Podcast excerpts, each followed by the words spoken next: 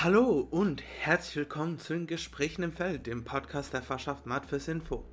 Mein Name ist Nick, ich bin Fachschaftsrat der Informatik und euer Host. Ja, das Wetter hat sich ja die letzten zwei Wochen ziemlich gedreht, ne? Plötzlich kommt Regen, sogar bei uns vereinzelt Hagel. Bei dem Wetter ist zu Hause bleiben ist wohl die einzige Option. Wobei, jetzt scheint das Wetter sich wieder zum Besseren zu drehen. Ich sehe gerade Sonne und blauen Himmel aus dem Fenster. Aber genug vom Wetter, weiter mit der Folge. Das heutige Thema wäre tatsächlich ich, genauer gesagt der Fachschaftsrat. Was ist mein Job, was mache ich so und was ist der Fakultätsrat und was hat das alles miteinander zu tun. All das in dieser Folge des Podcasts, aber davon natürlich der Newsticker.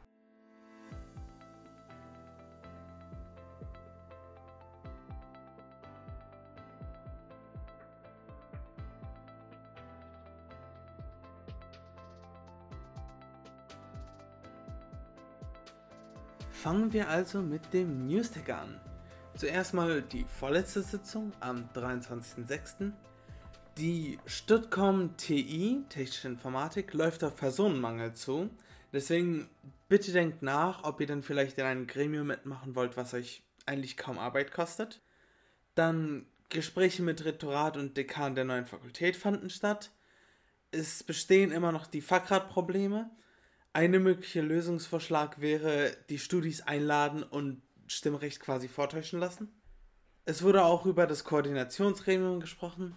Dann fand das Faschat-Vernetzungstreffen statt. Es war ziemlich eventvoll.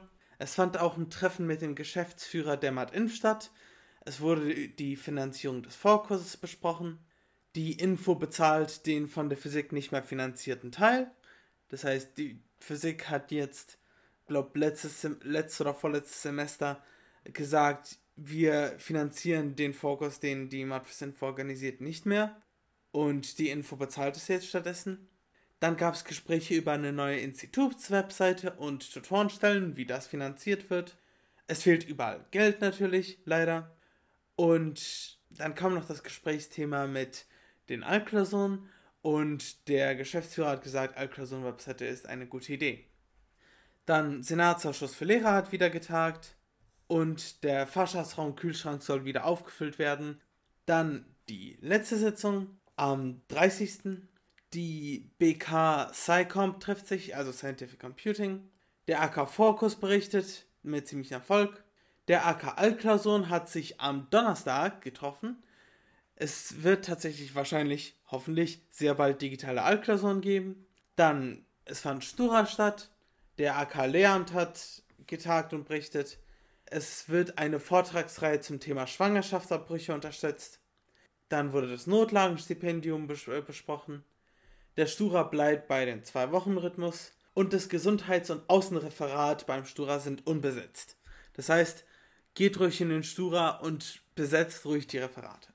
Dann weiterer Punkt, Mikro fürs Podcast. Wie ich gesagt habe, dieses Mikro, welches ich gerade benutze, dieses ist vom Stura ausgeliehen und der Vertrag, den ich eigentlich mit dem Stura unterschrieben habe, war bis zum 14.06. Das heißt, schon fast seit einem Monat ausgelaufen. Ich habe natürlich einen Stura angeschrieben und gefragt, ja, wie, was passiert jetzt? Die haben gesagt, ja, kannst ruhig das Mikro behalten. Aber sobald wir dann sagen, wir brauchen es bald und sobald wir das brauchen, sagen wir Bescheid.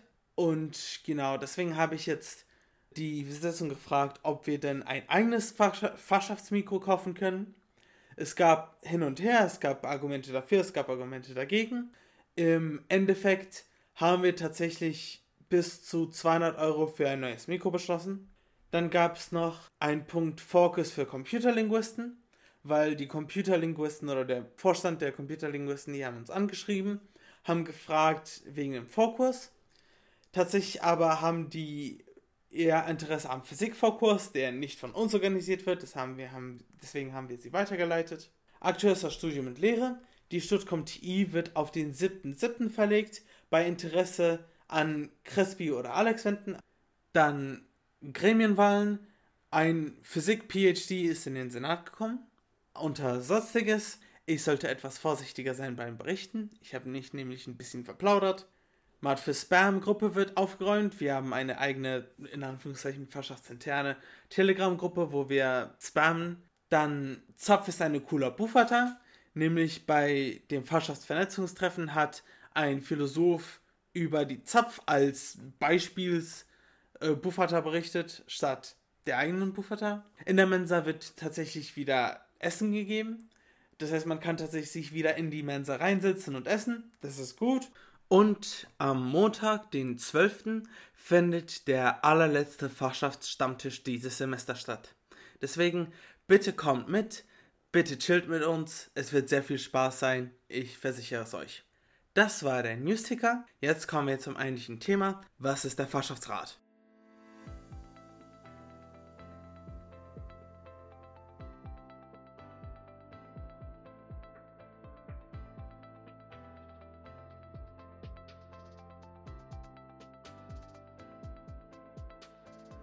So, was genau ist der Fachschaftsrat? Die Position des Fachschaftsrats ist größtenteils in den Satzungen definiert der verschiedenen Fakultäten. Zum Beispiel in den Satzungen der Informatik, Mathematik und Physik. Tatsächlich, es gibt eine Satzung für Informatik, für Mathematik und für Physik und die Position ist dort gleich definiert eigentlich. Dort ist der Fachschaftsrat folgendermaßen definiert. Der Fachschaftsrat wird in gleicher, direkter, freier und geheimer Wahl gewählt. Alle Mitglieder der Studienfachschaft haben das aktive und passive Wahlrecht. Die Studienfachschaft, das sind die Studenten des entsprechenden Fachs, das heißt, den äh, Fachschaftsrat der Informatik werden die Informatikstudenten wählen und nicht etwa die Mathestudenten. Es gibt insgesamt drei Mitglieder des Fachschaftsrats und dieser vertritt hauptsächlich Interessen der Mitglieder der Studienfachschaft. Die Aufgaben des Fachschaftsrats sind die Einberufung der Fachschaftsvollversammlung. Mit den Fachschaftsvollversammlungen sind eigentlich hier nur die Fachschaftssitzungen gemeint. Ausführen der Beschlüsse der Fachschaftsvollversammlung bzw. der Fachschaftssitzung und Führung der Finanzen. Der Fachschaftsrat trifft Beschlüsse mit einfacher Mehrheit. Das heißt, da es drei Mitglieder sind, sind es Zweidrittelmehrheit. Die Amtszeit beträgt ein Jahr der Beginn ist immer am 1. Oktober, beziehungsweise je nachdem, äh, eine Satzung kann es auch anders definieren. Der Fachschaftsrat entsendet auch Vertreter, Vertreterinnen in den Stura. Ich habe versucht, etwas in der Grundordnung der Uni über Fachschaftsräte und Fachschaften zu finden, aber dort steht unter Fachschaftsräte und Fachschaften der Punkt aufgehoben. Das heißt, ich weiß nicht, was da los ist. Jetzt kommen wir eigentlich zum wichtigen Punkt. Was ist die Fakultät? Beziehungsweise wie spielt der Fachschaftsrat mit der Fakultät zusammen. Wir haben das Dekanat, dazu gehört ein Dekan, Dekanin, eine Prodekanin und eine Studiendekanin. Überall mit Sternchen natürlich. Die Physiker haben zwei Prodekane, das ist sehr, sehr böse von denen, die sind sehr, sehr gierig und das ist nicht sehr schön. Und diese werden gewählt durch den Fakultätsrat. Ab jetzt Fachrat abgekürzt. In der Mat-Inf haben wir den Dekan Herrn Prof. Dr. Johannes Walcher, den Prodekan Prof. Dr. Arthur Andrzejak, den Studiendekan Mathe Prof. Dr. Hans Knüpfer und den Studiendekan Info Prof. Dr. Holger Fröning. Komischerweise, ich habe mich durch die Satzung geblättert.